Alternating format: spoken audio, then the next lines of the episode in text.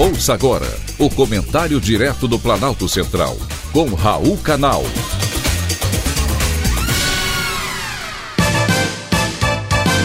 Queridos ouvintes e atentos escutantes, assunto de hoje: Dia dos Namorados. O amor não envelhece, não sai de moda, não caduca, não perece.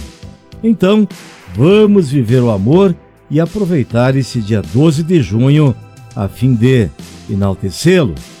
A data que no Brasil é para comemorar o Dia dos Namorados é sempre lembrada pelos casais que aproveitam para celebrar sua união e agradecer o companheirismo e a dedicação entre ambos durante o ano todo.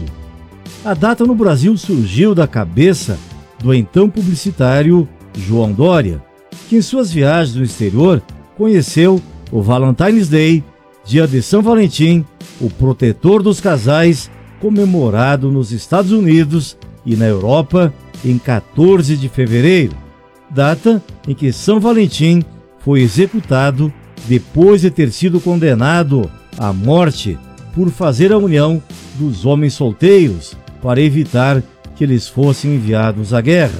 No Brasil, pela tradição, o protetor dos casais e casamenteiro é Santo Antônio, dia comemorado em 13 de junho.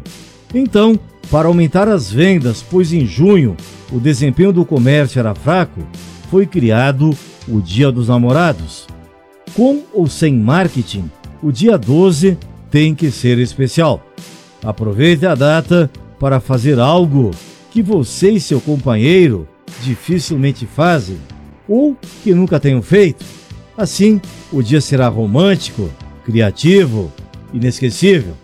E como diria o poeta Carlos Drummond de Andrade, o mundo é grande e cabe nesta janela sobre o mar. O mar é grande e cabe na cama e no colchão de amar. O amor é grande e cabe no breve espaço de beijar. Feliz Dia dos Namorados a todos os ouvintes e escutantes apaixonados. Foi um privilégio apaixonante ter conversado com você.